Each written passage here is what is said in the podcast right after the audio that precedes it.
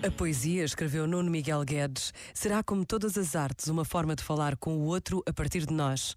Uma forma bela, depurada, mas humana. A poesia é a voz humana que procura o outro e numa altura em que cavamos trincheiras em vez de pontes, em que o outro fica esquecido pelo nosso conforto, a poesia torna-se mais ainda urgente e prática. Pratiquemo-la então como poetas ou como leitores, sob pena de perdermos o que nos resta de ser humano.